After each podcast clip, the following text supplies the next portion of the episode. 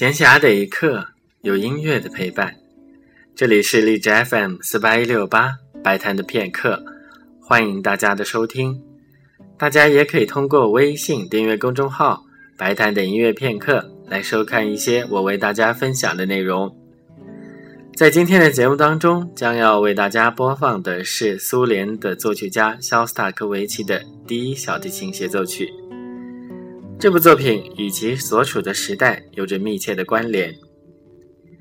肖斯塔科维奇的小提琴协奏曲完成时间是在二战之后的一九四七年到一九四八年之间，提献给了苏联的小提琴家大卫·奥斯特拉赫，但是他的首演却拖到了一九五三年。当中的玄机是苏联当时推行着审查制度，从一九三四年起。审查制度对于音乐、戏剧、芭蕾舞剧都要进行政治方面的审查。到了五十年代，这一制度还影响到了文学界。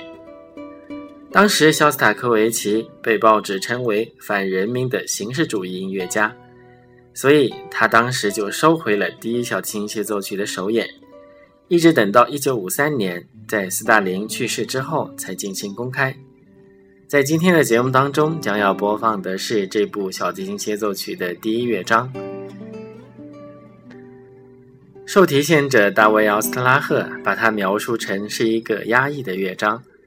听过前面的第五交响曲的第三乐章的同学，对这种情绪应该不会陌生。